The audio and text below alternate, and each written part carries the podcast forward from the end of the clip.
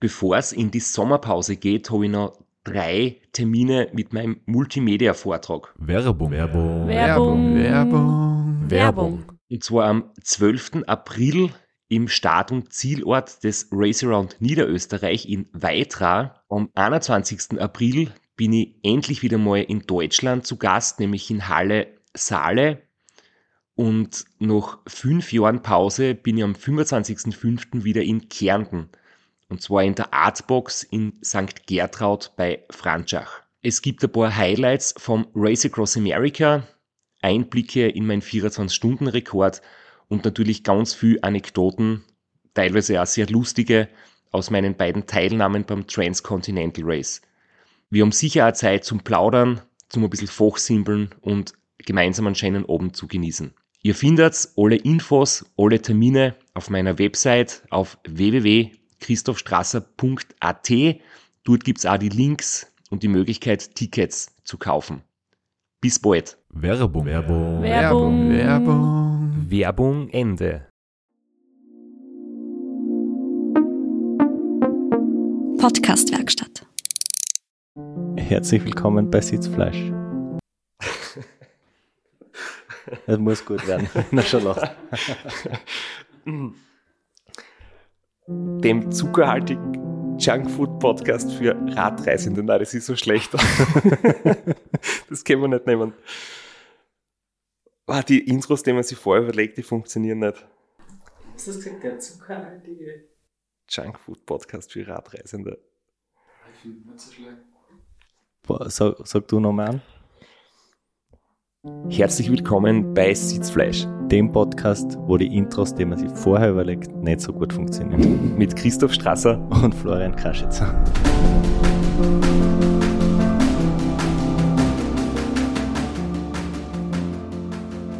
Ich habe kläglich versagt beim Intro und es ist, glaube ich, nicht einmal lustig in den Outtakes. Ja, deswegen ist unser Cutter mit am Tisch, damit das keiner hören muss, diese Blamage jetzt. Kurze Nachricht aus dem Schnitt. Wie ihr gehört habt, ist ihm die Blamage natürlich nicht erspart geblieben. Wir sind heute bei der fünften Episode von unserer Sonderausgabe zum Transcontinental Race. Kennst du die noch aus? Wir haben jetzt schon sehr viel gearbeitet in die letzten Tage. Wir haben so richtig eingekackelt, aber ich bin voll drin, weil wir haben die letzte Episode mit dem unfassbaren Cliffhanger aufgehört und zwar mitten im Duell. Im Duell Christian Jakubek und Christoph Strasser. Mittlerweile ich den Namen ja richtig gelernt und äh, im Abschluss von der letzten Episode habe ich es nicht deswegen falsch ausgesprochen, weil ich so verwirrt war oder so müde war, sondern wir haben einfach, wir sind wirklich Rennen gefahren äh, miteinander und, und nebeneinander und gegeneinander und da war er ein bisschen außer Atem, ich habe nicht so gut zugehört, der Fortwind war laut und ich habe halt einfach nicht genau verstanden, ähm, wie er seinen Namen ausspricht. Das war ein Duell im Kampf um die Top 10 zu Checkpoint 2 hin. Jetzt hat sie zu Checkpoint 2 hin so im Prinzip eine erste Gruppe gebildet, während ich ja vorher noch im Hotel am Fernpass quasi geschlafen habe, waren die Top 3 Fahrer schon am Checkpoint. Das waren der Ulrich Bartholmös, der Adam Bierleck und die waren fast zeitgleich und kurz dahinter ähm, eineinhalb Stunden der Robin Gemperle, den ich vorher überhaupt nicht auf der Rechnung gehabt habe. Ich weiß nicht, ob du ihn gekannt hast oder du ihm irgendwie im Vorfeld was zugetraut hast. Mir war die Startliste ehrlich gesagt viel zu lang. Ich habe jetzt außer dem Ulrich niemanden gekannt von der Startliste und habe mir nicht groß Gedanken gemacht. Aber was ich sagen kann, aus Erfahrung, ein kleiner Bergfloh-Schweizer kann immer und überall schnell sein und dem Straps die Zähne, die Nerven ziehen. Das ist richtig, ja. Jedenfalls, ähm, der Robin war eigentlich fast in Führung. Er hat, er hat halt kurz vor dem Checkpoint ähm, seine Pause absolviert und Ulrich und Adam haben am Checkpoint ihre Pause absolviert. Aber kurz danach ist dann, glaube ich, der Robin sogar wieder vorbeigefahren. Ich habe das in der Früh gecheckt, bevor ich mich aufs Radl gesetzt habe, nach der Pause. Und war dann halt schon sehr erstaunt, wie, wie schnell die da unterwegs sind und wie weit die da vorne sind. Und die zweite Gruppe, Ähm, das waren dann wiederum vier bis fünf Fahrer, die recht knapp benannt waren. Und da waren eben der Christian Jakubek und ich. Und ähm, nachdem er mich ja nicht vorbeifahren hat lassen und immer wieder dagegen attackiert hat und wirklich äh, ja, mich herausgefordert hat, was sehr cool war, habe ich dann einmal ja, 100, 200 Meter hinter ihm, als wir dann Richtung Umbreilpass unterwegs waren, ein Video aufgenommen. Ich habe das eigentlich, glaube ich, geschickt oder es war lustig oder auch nicht. Das entscheiden andere, aber du hast jedenfalls deine, deine Styleverbrechen gestanden. Ich komme daher wieder voller Style-Unfall. Thermotrikot, darunter das kurze Trikot, beide offen, dass man die nackte Brust sieht. Die Radlhosen aufgestülpt wie ein Hotband und die Beinlinge hängen am Knöchel. Und das Ganze, weil es das Transcontinental Race ist und nicht der Transcontinental Coffee Ride. Das heißt, da wird auf dem Style gepfiffen und äh, jetzt ist gerade der Jakobi vor mir, Slowene, den habe ich gerade eingeholt, er gibt jetzt auch extra Gas und äh, ja, Zeit für schönen Style haben wir da keine. Heißt effizient sein und außerdem, jetzt geht's aufs Umbreil Stelvio massiv und äh, da schaut's nach Regen aus. Das heißt, stehen bleiben, umziehen wäre verschwendete Zeit. Vielleicht muss man sich bald wieder zurück umziehen. Du kannst nur so unstylisch unterwegs sein, aber trotzdem noch Trends setzen, weil äh, da haben andere Athleten darauf reagiert und dir den Style dann nachgemacht. ja, und jetzt wäre mir das perfekte Intro eingefallen für die Episode. Ähm, Zu spät. ja, der, der stylische Coffee Ride Podcast. Merkst du fürs nächste Mal. Ja, fürs nächste Mal gibt's nicht mehr. Jedenfalls, euer Duell habt ihr euch ja geliefert zu Checkpoint 2 am Gavia. Oder Am Fuße des Am- in Santa Catarina, so auf halber Höhe, wo man quasi das Tal einwärts schon den Anstieg hat und bevor es dann steil wird, war der Checkpoint 2. dorthin gibt's zwei Wege und der wahrscheinlich klügere war über den Umbreil. Aber ich habe auf der Heatmap gesehen, zumindest einer oder ganz wenige, die Linie ist sehr dünn, sind über den Stelvio gefahren. Warum bist du nicht über den Stelvio gefahren? Ich kenne die Strecken dort sehr gut vom Race Across the Alps und von meinen Trainingslager oder von den Trainingswochen, wo ich jedes Jahr im Sommer ein bis zwei Wochen dort bin und, und mit den Hotelgästen vom Alpina ähm, die, die Ötztaler Radsportwoche mache. Es ist halt, das Stelvio ist halt der schönere Boss, ja sicher, und halt auch der längere, höhere, schwierigere, steilere und es ist halt kein Coffee Ride, wie wir gerade gehört haben, sondern ein Rennen und da habe ich mit meinen Routenplanungsfähigkeiten brilliert und habe das Offensichtliche gemacht, was fast alle gemacht haben, nämlich mir den einfacheren Berg ausgesucht. Aber ich weiß noch, du hast ja auch schon irgendwann einmal so geschrieben, du bist gespannt, ob irgendwer beim Stelvio fährt. Und ich habe niemanden gesehen, also das war wirklich wahrscheinlich weiter Weit- hinten. Weiter hinten, ja. Ja. Aber es ist passiert und äh, wahrscheinlich aufgrund der landschaftlichen Vorteile, die der Stelvio bietet. Obwohl an dem Tag war es landschaftlich wirklich, ja, man hat nicht viel davon gesehen. Es hat echt äh, in der Wettervorhersage noch Regen ausgeschaut und ich war schon ja, im Vorfeld ein bisschen unglücklich mit äh, der Aussicht über Umbreil durch Bormio und dann über den Gavia-Pass bei Regen zu fahren. Es ist dann doch äh, 2500 Meter hoch jeweils. Es ist oben sicher sehr kalt und die Abfahrten äh, wären sehr ungemütlich gewesen, aber zum Glück hat es keinen Regen gegeben sondern es ist trocken geblieben und, und schlussendlich ist sogar die Sonne rausgekommen. Wie hat sich das Duell weiterentwickelt? Also es waren dann zwei hohe Berge zu absolvieren. Du, bekannt guter Bergfahrer, hast du dann die Attacken gekontert? Hast du selbst attackiert? Wie ist das weitergegangen? Also am Umbreilpass war es wirklich, wirklich cool. Ich habe dann, ja, durch, durch das, dass ich dieses Video aufgenommen habe und ähm, ich habe jetzt nicht Zeit gelassen, aber ich war halt einfach, ich bin ihm nicht näher gekommen. Und dann irgendwann habe ich die 200 Meter Rückstand wieder zugefahren und dann sind wir nebeneinander gefahren und ich habe dort auch wirklich so permanent 240 Watt, 250 Watt gehabt, also eigentlich ein Trainingsbereich, wo ich, wenn ich mit anderen Leuten fahren gehe, wo es schon den einen oder anderen gibt, der das Tempo nicht mitgehen kann. nach einer Stunde und nicht nach drei Tagen. Ähm, und ich hab dann, wir haben dann wirklich Spaß gehabt miteinander. Das war echt äh, freundschaftlich, aber ich habe noch gefragt, okay, was muss ich noch machen, damit ich die loswerden kann? Wie kann ich die endlich abhängen? Ist das für dich nicht anstrengend? Warum fährst du da so locker mit? und er hat gesagt, naja, es ist für ihn schon anstrengend, aber es, es geht. Er ist, er ist gut in Form. Und dann habe ich so natürlich gespielt, locker und, und lustig reden und so und habe heimlich halt immer so 10, 20 Watt ein bisschen erhöht und er ist immer mitgegangen. Und irgendwann haben wir uns gegenseitig angeschaut und haben gesagt, okay, einigen wir uns auf Unentschieden, machen, wir, machen wir kurze Esspause. Äh, dann hat er sich ein Snickers aus dem Trikot gezogen, ich ein paar Manner Schnitten, weil die hat sie irgendwo äh, da in Richtung Land Eco immer ein paar, ein paar Schnitten mitgenommen. Und ganz oben erst habe ich auf die letzten 300 Höhenmeter oder so, nachdem wir quasi äh, die, die Essenspause gemacht haben, habe ich nochmal wirklich andruckt und habe höchstens 50 Meter Vorsprung rausgefahren. Und da gibt's dann ein paar lustige Fotos auf der Webseite, auf der offiziellen. Ähm, eine Fotografin hat uns da begleitet, das Stickel, wo wir nebeneinander fahren, mit jeder mit seinem Essen in der Hand.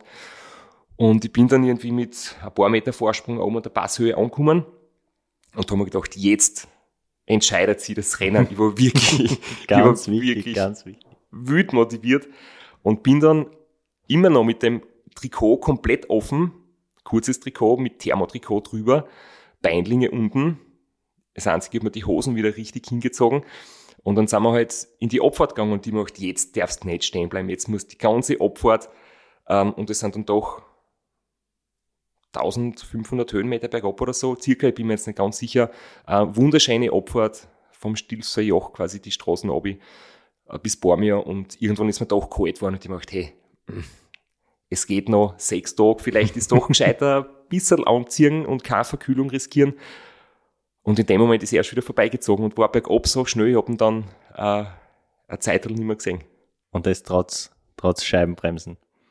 Ja, ja, er hat ja auch ein Rad gesponsert gekriegt und wir haben auch über alles Mögliche geredet, über, über Gott und die Welt, über unsere ähm, Trainingsphilosophie, er ist Radbote und ähm, verdient halt nicht wahnsinnig gut und war total froh, dass er kurz vom Rennen noch von Decathlon ein Rad gekriegt hat.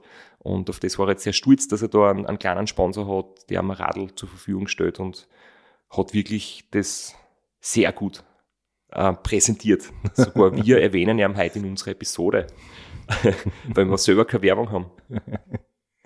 Dafür machen wir gern Werbung für andere. Dann geht's weiter und dann nochmal eine Attacke von dir zum Checkpoint, weil beim Checkpoint warst du dann doch vor ihm. Ja, die nächste Attacke habe ich an der Bar im Checkpoint gesetzt.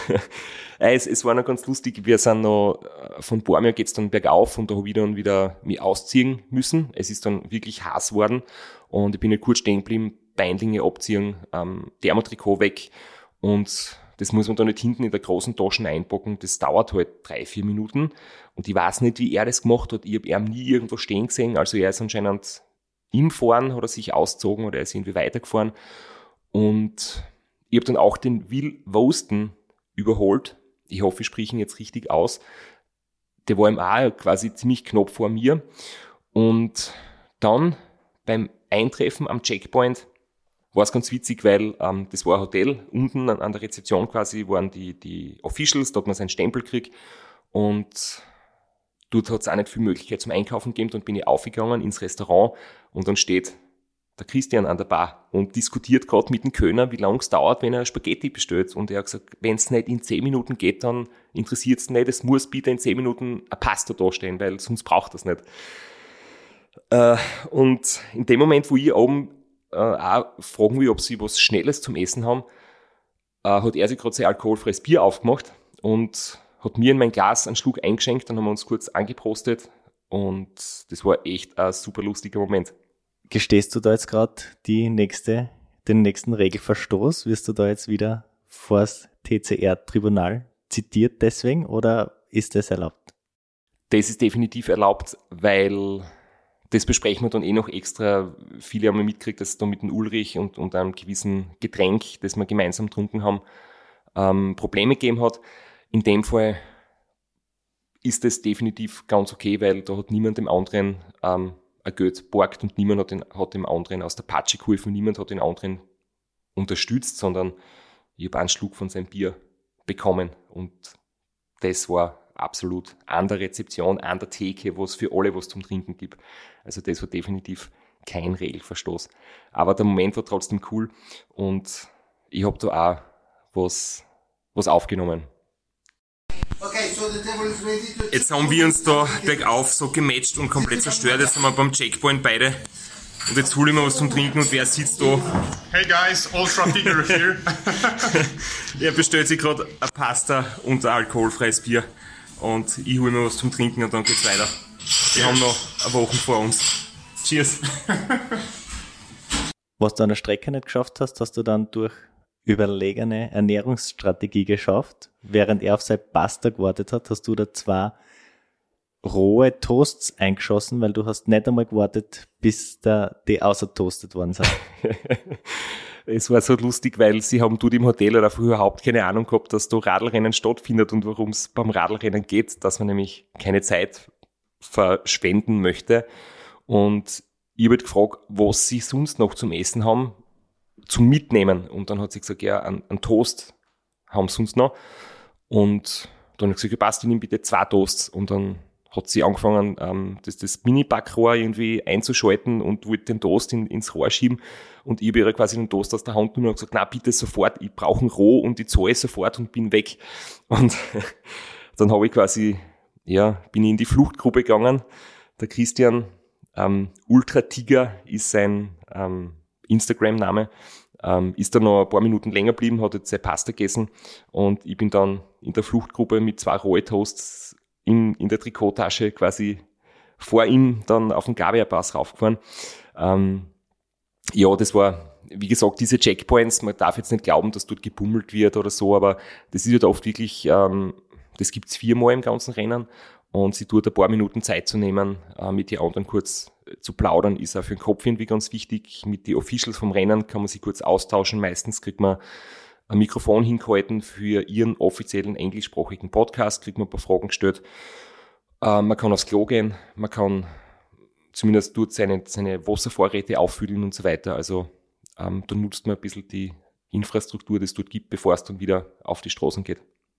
Kommen wir kurz zum Zwischenstand bei dem Checkpoint. Das war der Punkt mit dem für dich größten Rückstand auf die Spitze. Ab dann ist der Vorsprung immer kleiner geworden. Neuneinhalb Stunden war ich hinter den, sagen wir, drei Spitzenreitern. Auf Platz sieben bin ich gelegen und ich habe bis dorthin 1750 Kilometer und 16.000 Höhenmeter absolviert und habe drei Tage 14 Stunden und 48 Minuten für das Ganze gebraucht. Ähm, ja, es war Mittagszeit, ähm, das Wetter ist schöner geworden und dann war die Weiterfahrt äh, recht angenehm und, und eben der Widl Wusten war dann ein paar Minuten vor mir auf der Strecke, also der hat während Werbung. Werbung. Werbung. Werbung. Werbung. Flo, bist du auch schon so aufgeregt, wenn du an den April denkst? Jedenfalls, äh, wenn du das gleiche meinst wie ich, dann bin ich schon sehr voller freudiger Erwartung. Voriges Jahr haben wir erstmals einen Live-Podcast gehabt und weil das einfach so ein super schöner Abend war, werden wir das wiederholen. Und zwar dieses Mal im Zuge des Neusiedlersee Radmarathons in Mörbisch. Ja, und zwar werden wir uns am Freitag, dem 19.04. im Strandhaus Mörbisch die Ehre geben und mit einem unglaublichen Überraschungsgast äh, einen Live-Podcast aufnehmen. Also allein schon wegen dem Gast bin ich so nervös. Ich hoffe, dass du nicht dich ins Publikum setzt äh, und zuhören willst, aber ich muss sagen, der, der Gast ist wirklich grandios und ich würde sagen, wir hören einfach einmal, was er zu dem Ganzen sagt. Hallo, Johnny Holland hier. Heute stehe ich natürlich wieder am Start beim Neusiedlersee Radmarathon. Immer ein Highlight des Jahres. Nebenbei bin ich auch live beim Podcast beim Neusiedler Radmarathon. Es wird mich natürlich riesig freuen, wenn ihr live dabei seid und dass wir vielleicht kurz über ein paar Höhepunkte aus meiner Karriere reden können. Sehen wir uns dann? Wer die legendäre Stimme noch nicht erkannt hat, das war Johnny Hogerland, legendärer Fahrradprofi und Pensionsbetreiber in Kärnten. Ja, und noch unter anderem dreimaliger Teilnahme oder Finish bei der Tour de France, jetzt auch im, in der Radmarathon-Szene sehr erfolgreich und sehr umtriebig. Und ja, wir freuen uns sehr, dass wir mit ihm äh, den Abend gestalten können. Und natürlich haben wir auch was zu gewinnen. Und zwar gibt es für zwei Personen jeweils ein Ticket und einen Startplatz für entweder Zeitfahren oder Radmarathon. Zeitfahren ist am Samstag, Radmarathon am Sonntag. Das heißt, es sind zwei Tickets, zwei Startplätze und gewinnen tun die, die folgende Frage richtig beantworten. Wie viele Tage ist Johnny Hogerland bei der Tour de France 2011 im rot-weiß gepunkteten Bergtrikot unterwegs gewesen? Schickt unser E-Mail an sitzfleisch.christophstrasser.at.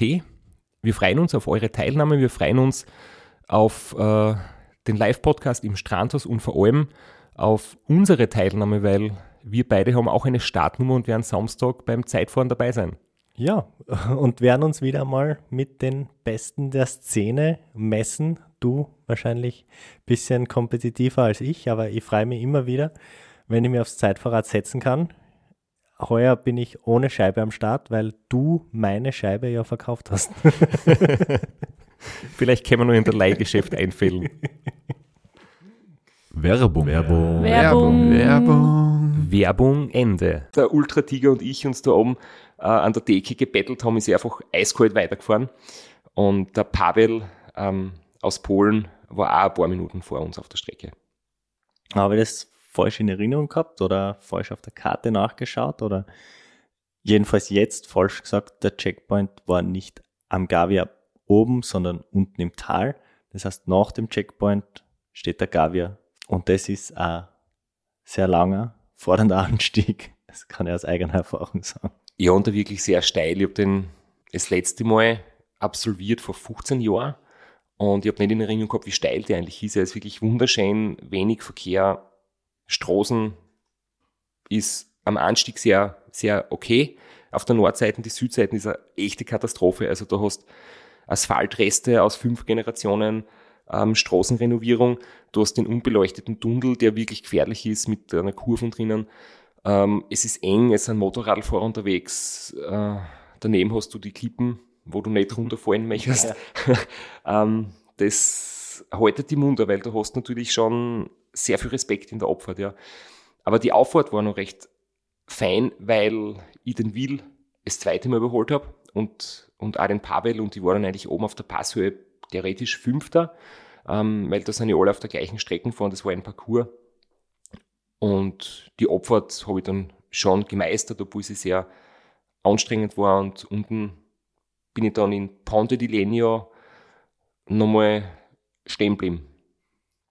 Wir haben es in den letzten Episoden schon besprochen, was du für ein Fuchs bist mit deinem zweiten Handy, aber irgendwie wolltest dein, dein primäres Handy nicht ganz aufgeben und hast dir gedacht, versuche es mit einem neuen Kabel. Ja, es war in dem Fall das Headset, also mit dem ich einfach Musik hören kann und, und so da irgendwie die Sachen aufnehmen kann mit dem Mikrofon, mit den externen.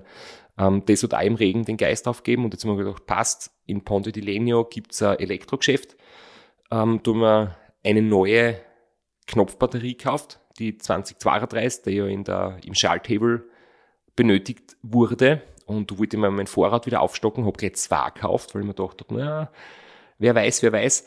Und Problem ist halt nur, Ponte di Legno ist wirklich so am, am Berghang und dort in die Stadt zu fahren, um einzukaufen, hast du fährst 150 Höhenmeter bergab, dann hast du unten Fußgängerzone, ähm, musst ein bisschen rumsuchen, das Geschäft finden, hat dann eh alles super funktioniert, aber ich habe da sicher äh, ja viele, viele Höhenmeter in Kauf genommen, nur damit ich halt diesen ähm, Ersatzteil nachkaufen kann. Und die hart erarbeiteten Positionen wieder leichtfertig abgegeben. Ja, nachher habe ich ihn Will zum dritten Mal überholt. und irgendwie sieht man da jetzt so schön, dass das einfach gute Unsupported-Fahrer ausmacht. Er war nie sehr, sehr schnell, aber er war immer sehr konstant und er hat einfach sehr, sehr wenig Zeit verschwendet und ist sehr selten stehen geblieben. Und ich bin da jetzt auch nicht stehen geblieben aus Lust und Laune. Aber wenn du dir diese Stops ersparen kannst, musst du nicht so schnell fahren und bist trotzdem ganz vorne dabei. Das ist halt dann irgendwie der Kompromiss oder die große Kunst. Wenn du natürlich schnell fährst und wenig Pausen machst und bist eh ähm, wahrscheinlich schwer zu schlagen, aber man muss nicht ähm, permanent Höchstleistung fahren, sondern oft reicht es, man fährt einfach ein mittleres Tempo oder vielleicht sogar gemütlich zwischendurch und sitzt halt einfach lange Zeit am Radl. Das Headset wichtig, nachdem du ja allein unterwegs bist, jetzt schon drei Tage unterwegs bist, sechs Tage noch vor dir stehen, auch um vielleicht ein bisschen Musik zu hören, dich ein bisschen abzulenken, vielleicht einen Podcast zu hören, damit es da nicht nur Fahrt wird beim Radfahren. Das war ganz wichtig. Ich, hab mir, ich wäre immer gescholten für meinen Musikgeschmack und ich habe mir da natürlich äh, ohne Rücksicht auf die Meinung meiner Crew meine Lieblingsplaylist haben wir schon kennen und ich muss sagen, ich habe meistens bis Lied Nummer 5 oder 6 gehört. Mehr Zeit war dann irgendwie doch nie, weil dann ist ein Moment, wo du dich richtig konzentrieren musst und auf den Verkehr hören, dann schaltest du die Musik ab oder du musst irgendwas umstecken bei den Ladekabeln oder am Radius richten oder einkaufen gehen. Also, dass du jetzt stundenlang deine Playlists durchhörst, das ist nie der Fall. Aber gerade ähm, nach dieser Passage der, der Passo di Gavia ist im Kopf sehr anstrengend. Du fährst lange Zeit bergab, musst dich konzentrieren, der Puls geht runter, dann hast du, dann war ich im Einkaufen, dann ist der Pass Tonale, der ist jetzt nicht so schwierig, aber nachher geht's wirklich sehr, sehr, sehr lang, viele Stunden flach, leicht fallend bergab durch ein großes Tal Richtung Trend. Ähm, da muss man gewisse Zeit am Radweg fahren, weil die Bundesstraßen einfach wirklich brutal gefährlich ist oder teilweise sehr für Radlfahrer nicht erlaubt ist. Und da ist es wirklich gefährlich, dass man, dass man einschläft. Da ist echt zum Aufpassen. Und über das Sicherheitsthema reden wir dann eh noch extra. Weil wir es vorher nicht erwähnt haben, der, die nächste Etappe unter Anführungszeichen ist die längste.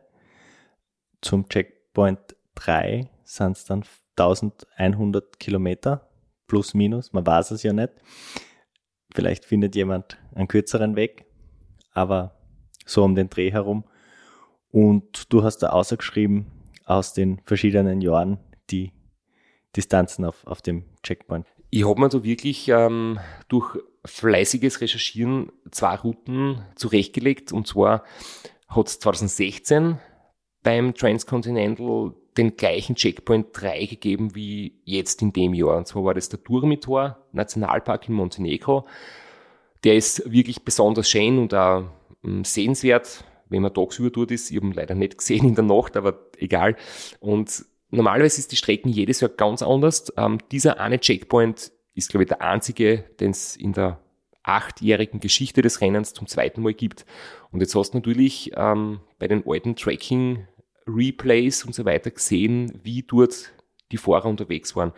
Und ähm, mein belgisches Idol, der Christoph Allergert, den ich äh, das letzte Mal ähm, ja, zum Besten gegeben habe, der ist eine ganz spannende Route gefahren. Der ist ähm, damals auch von den Dolomiten in Norditalien ist er dann sogar über Lier Österreich gefahren, Ljubljana, Zagreb und dann so von, vom Landesinneren nach Sarajevo und dann nach Süden.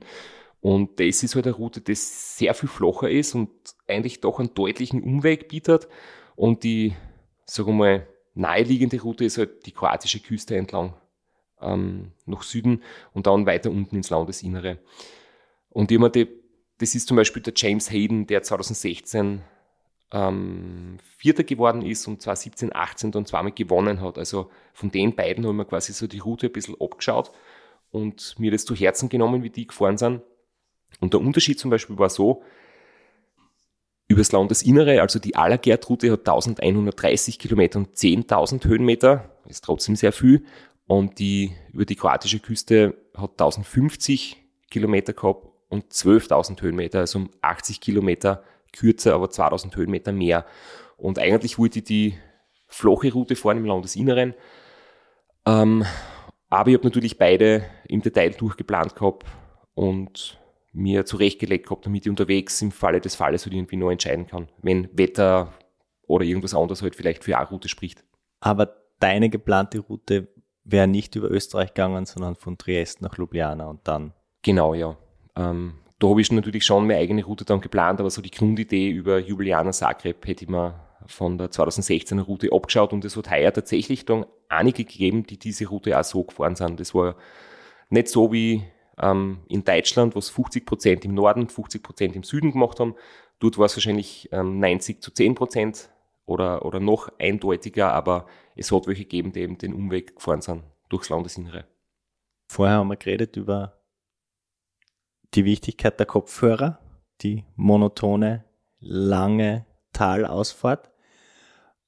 Aber du hast nicht nur deine ganz spezielle Playlist gehört. Na, ich habe äh, echt lustige Nachrichten bekommen.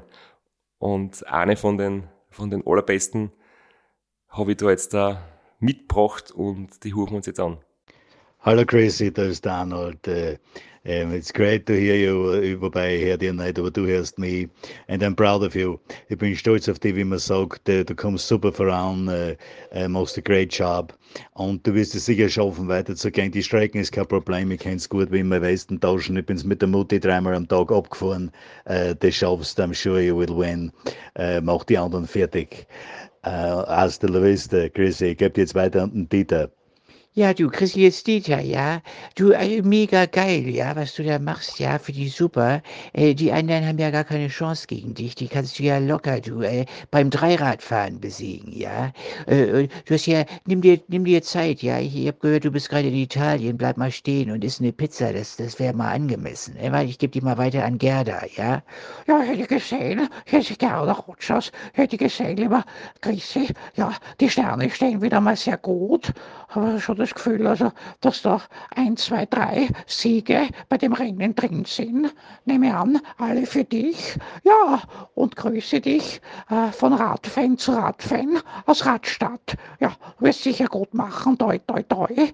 Hals- und äh, Beinbruch, oder wie man beim Radfahren sagt, äh, Lenker- und Speichelbruch. Alles Liebe. An der Stelle nochmal äh, danke an Gernot Haas. Das ist eine großartige großartiger Kabarettist aus Österreich. Und äh, ja, in meiner Familie gibt es da eine Bekanntschaft und so ist es passiert, dass ich auf einmal so eine lustige Nachricht gekriegt habe.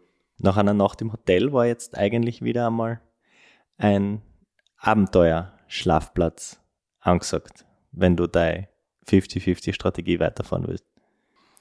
Tatsächlich war es so, ja. Nachdem dieses, dieses lange Tal bis nach Feldreh bin ich gefahren, also das im letzten Abschnitt quasi, bevor man die Po-Ebene kommt, in die große flache Passage, habe ich noch so eine kleine Schlaufe mitgenommen, weil ich denke, dass über Feldreh vielleicht ein bisschen kürzer war oder, oder näher.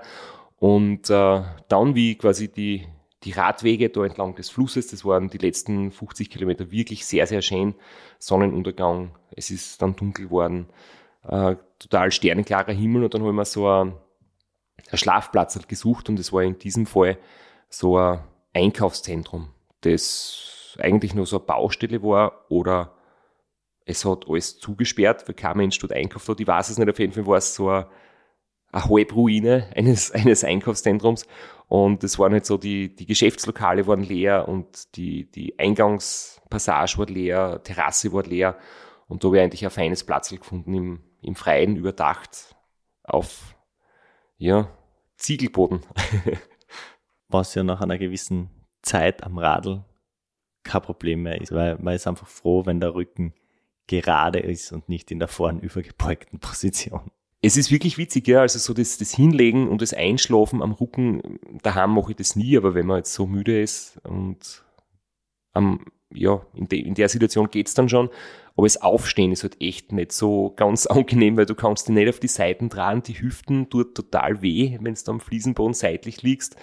Am Bauch liegen ist unmöglich und ja, sie da nicht dort aufraffen.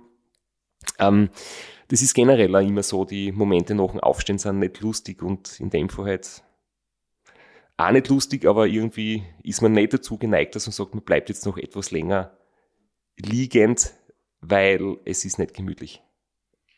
Wie schnell hast du den Schlafsack eingepackt gehabt? Recht schnell. Ähm, ich glaube, du war ja noch ziemlich fix mit den Händen. Es war ja alles trocken und es war nicht kalt, also da ist es recht zügig dahingegangen. Allerdings, ähm, ja, insgesamt wird es schon eine halbe Stunde dauern vom Wecker bis ich dann am Radl sitze. Aber es hat jetzt nicht wahnsinnig viel Zeit gekostet. Also da war ich noch fit genug, dass ich schnell agiert habe und schon gut genug im Rhythmus, dass ich ein bisschen Übung gehabt habe mit den Handgriffen, mit den nötigen. Du bist immer noch deine Strategie mit den drei Stunden Schlaf gefahren. Bist du wieder zurück überholt worden? Hast du auf der Strecke Plätze verloren? Ich glaube nicht. Ich weiß es nicht. Ich bin, glaube ich, schon noch auf Platz 5 irgendwie geblieben. Da hat es dann natürlich die Route wieder ein bisschen aufgeteilt. Aber ich habe da ein bisschen Vorsprung auf meine Verfolger rausgefahren, die ich am Gabia Bossen überholt habe. Und bin dann, glaube ich, trotz Schlafpause vorn geblieben. Aber das kann ich jetzt nicht so ganz im Detail sagen. Ich habe allerdings das Replay nochmal durchgeschaut, weil ich mich jetzt auf die Episode heute wieder vorbereitet. Und da habe ich was extrem Dann gesehen. Und ich habe das erst jetzt entdeckt. Und zwar ist das in Oderzo. Das ist so eine Stadt in der Po-Ebene. Und da bin ich mich verfahren. Und mir ist das nicht einmal bewusst gewesen. Ich habe das nicht realisiert. Ich habe keine Ahnung, was da los war. Man sieht eine Stadt und da geht äh, große Bundesstraßen durch. Da sind eigentlich fast alle durchgefahren. Und jeder fährt gerade durch. Und wenn man meinen Track einblendet, ich bleibe mitten in der Stadt stehen, drehe um, fahre Retour und vor außen eine ganz große Schleifen, eine Umfahrung. Und wie man das dann außer gemessen 13 Kilometer und 35 Minuten habe ich für die Aktion investiert. Und ich weiß bis heute nicht, was passiert ist, warum ich das gemacht habe. Aber man sieht einfach, alle fahren gerade durch, nur ich fahre mitten in der Stadt wieder Retour und fahre die Umfahrung. Unfassbar. Ich, ich, mir ist es erst jetzt aufgefallen, ich verstehe es nicht. Es ist echt zum Schmunzeln jetzt im Nachhinein nicht nur beim Radfahren, sondern auch beim, beim Live-Tracker schauen, verschwimmen so ein bisschen die Tage und die, die Zeit genau. Und ich habe das auf der Karten gesehen und ich habe gedacht, ja, da fährt er in die Stadt ein, kauft sich seine Kopfhörer und sein Kabel und fährt wieder aus auf die, auf die Route. So habe ich das interpretiert. Und erst als du mir jetzt gerade das Freeplay gesagt hast, wo wirklich fast alle einfach gerade durch die Stadt durchfahren, habe ich das realisiert, dass das nicht das war, was passiert ist. Vielleicht war das einmal, vielleicht war das der Moment, ich kann mich erinnern, einmal habe ich das Gefühl gehabt, ich bin auf einer Straße und es ist mir vorkommen, als wäre es vielleicht eine Schnellstraße. Das hat so ausgeschaut wie eine sehr, sehr große Straße, die vielleicht nicht für Radfahrer erlaubt ist.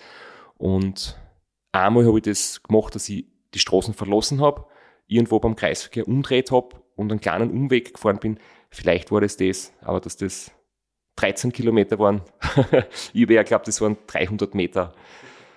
Du hast zwar gesagt, der Schlaf im Einkaufszentrum war sehr erholsam und du warst wieder voll fit, aber du hast dann doch so den ein oder anderen, die ein oder andere geistige Fehlleistung absolviert. Es sind die Stunden von Aufstehen bis sieben oder acht, wo dann die Sonne richtig rausgekommen ist, das sind immer wieder die schwersten. Ähm, da hat es immer wieder Phasen gegeben, wo ich echt wirklich mit der Müdigkeit gekämpft habe. Und ich habe es zum Beispiel um, ähm, in Tschechien, also den Morgen davor und auch nach dem Fernpass habe ich es irgendwie gerade noch geschafft, dass ich durchhalte. Aber jetzt in Italien habe ich wirklich eine, ähm, so eine Müdigkeit verspürt, dass ich dann schlussendlich einen Powernap gemacht habe. Aber bevor ich den Powernap gemacht habe, quasi in der Hochphase direkt, nachdem ich weitergefahren bin, habe ich mir noch versucht, ähm, mit Tankstellen irgendwie mich drüber zu retten. Und da ist auch was, was recht Lustiges passiert. Und da habe ich dann eine Aufnahme gemacht. Ich glaube, das war wieder eine, die sogar im Radio gespielt worden ist.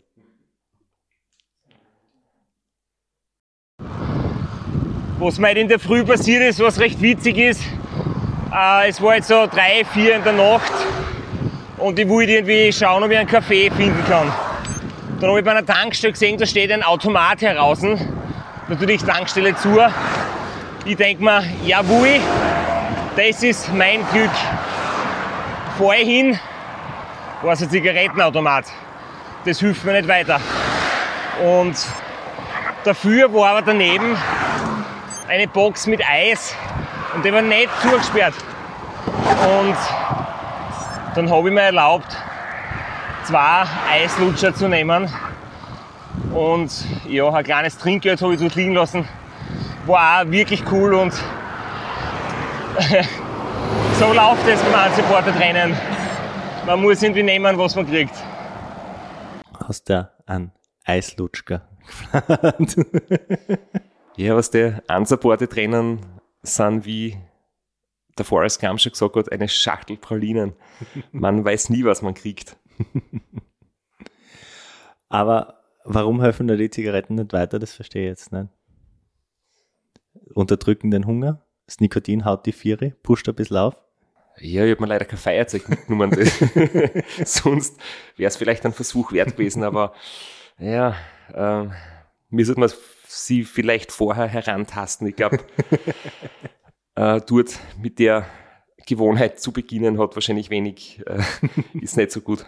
Aber wir haben es angesprochen, es hat nicht gereicht, du hast dann einen, einen Powernap braucht und ich kenne das von mir selber, wenn ich so richtig müde bin, äh, dann ist es mir schon das ein oder andere Mal passiert, dass ich im Bett liegend, dass mir das Handy oder mein E-Reader ins Gesicht geflogen ist, weil ich während dem Lesen eingeschlafen bin. Was ähnliches kannst du auch berichten.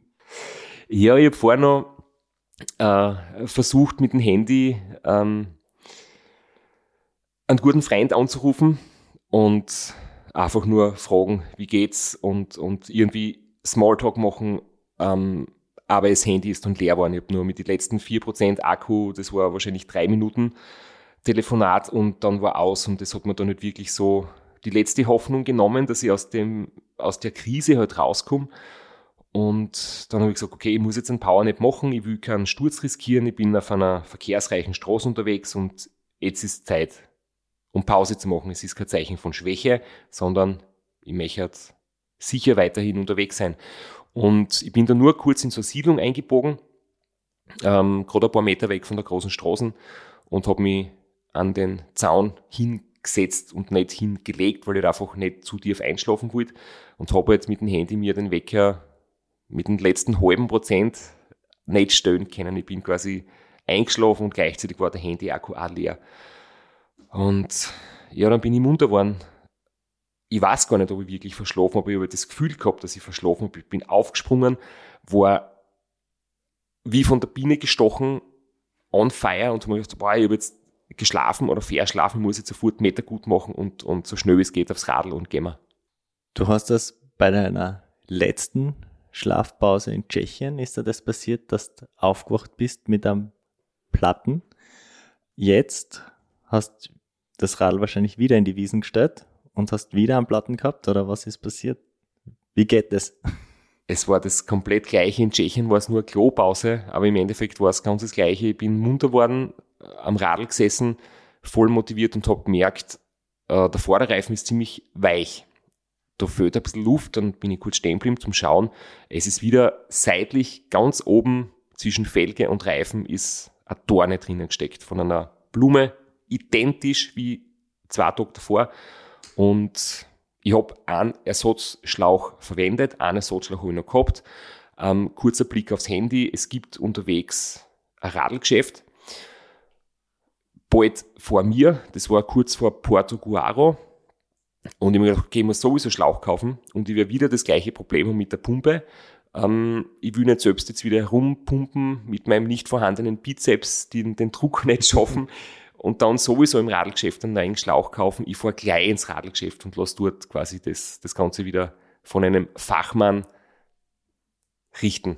Fachmann war er, ein Verständnis für dein Rennen hat er keins gehabt und eilig hat er es dadurch auch nicht gehabt. Aber es hat mich extrem motiviert. Ich kann jetzt im Nachhinein sagen, das war echt der Moment, der so richtig das Feuer gezündet hat in mir. Ich war aber von der Laune her ist man nach dem Besuch im Radlgeschäft nicht ganz so gut gegangen. Ich habe gerade die frustrierendsten 30 Minuten erlebt, seitdem das Rennen gestartet ist.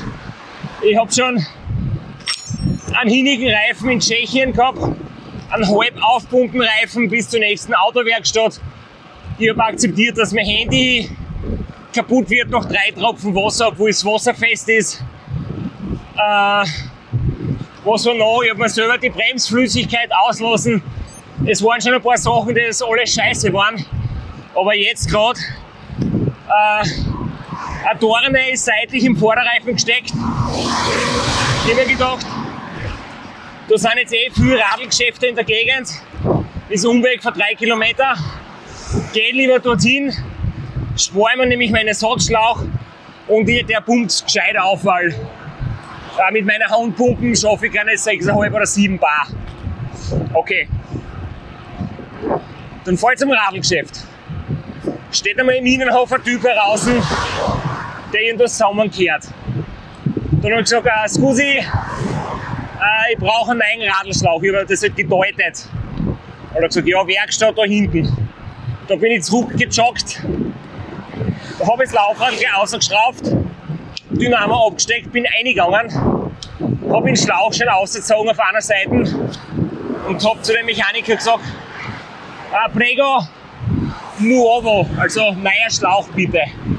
Ich habe das jetzt nicht auf Italienisch genau gewusst, aber man sieht, dass der Schlauch hin ist und das Vokabel nuovo sollte man auch verstehen.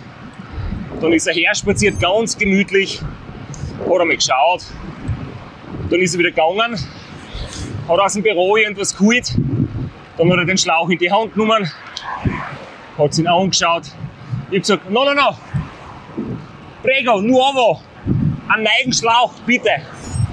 Dann hat er wieder geschaut, dann hat er gelacht, dann hat er nochmal aufgepumpt, schauen, was los ist.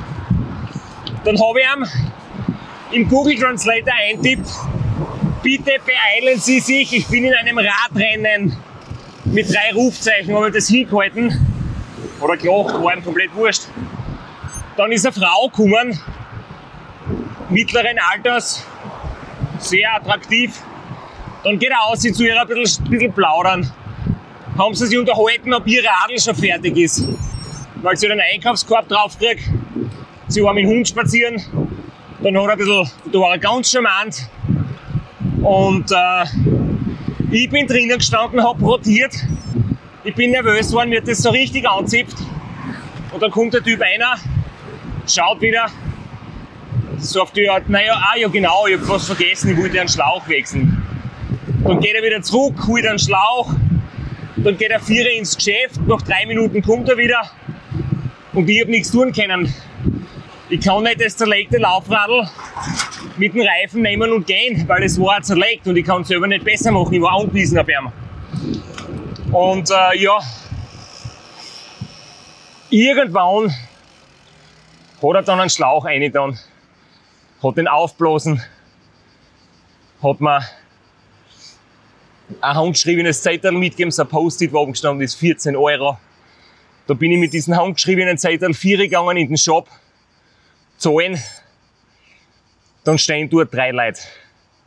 Und einer an der Kasse. Dann habe ich höflich mit Händen und Füßen gerungen, dass ich mich vordrängen darf.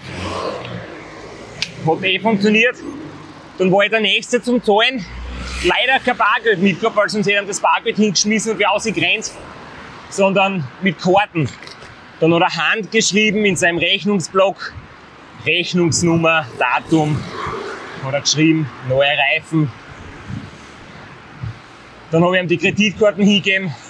Dann hat er das eingegeben. Dann war natürlich mit PIN-Code. Ja. Nach einer halben Stunde war ich endlich fertig. Ich bin wirklich ausgegrenzt aufs Radl, wie ein Querfeldeinfahrer aufgeschwungen und gefahren. Äh, ich habe so einen Kranz, ich hoffe, das treibt mich jetzt richtig an. Jetzt muss ich wieder eine halbe Stunde einfahren. Das tut so weh. Du probierst wenig schlafen schnell fahren, keine Zeit verlieren. Und dann stehst du wegen einem Mechaniker, dem das alles komplett wurscht ist, ewig im Geschäft. Naja. Das einzige Gute, ich habe ihm einen Müsliriegel weggegessen, das hat er nicht gemerkt. Und ich habe gedacht, Alter, das hast du verdient.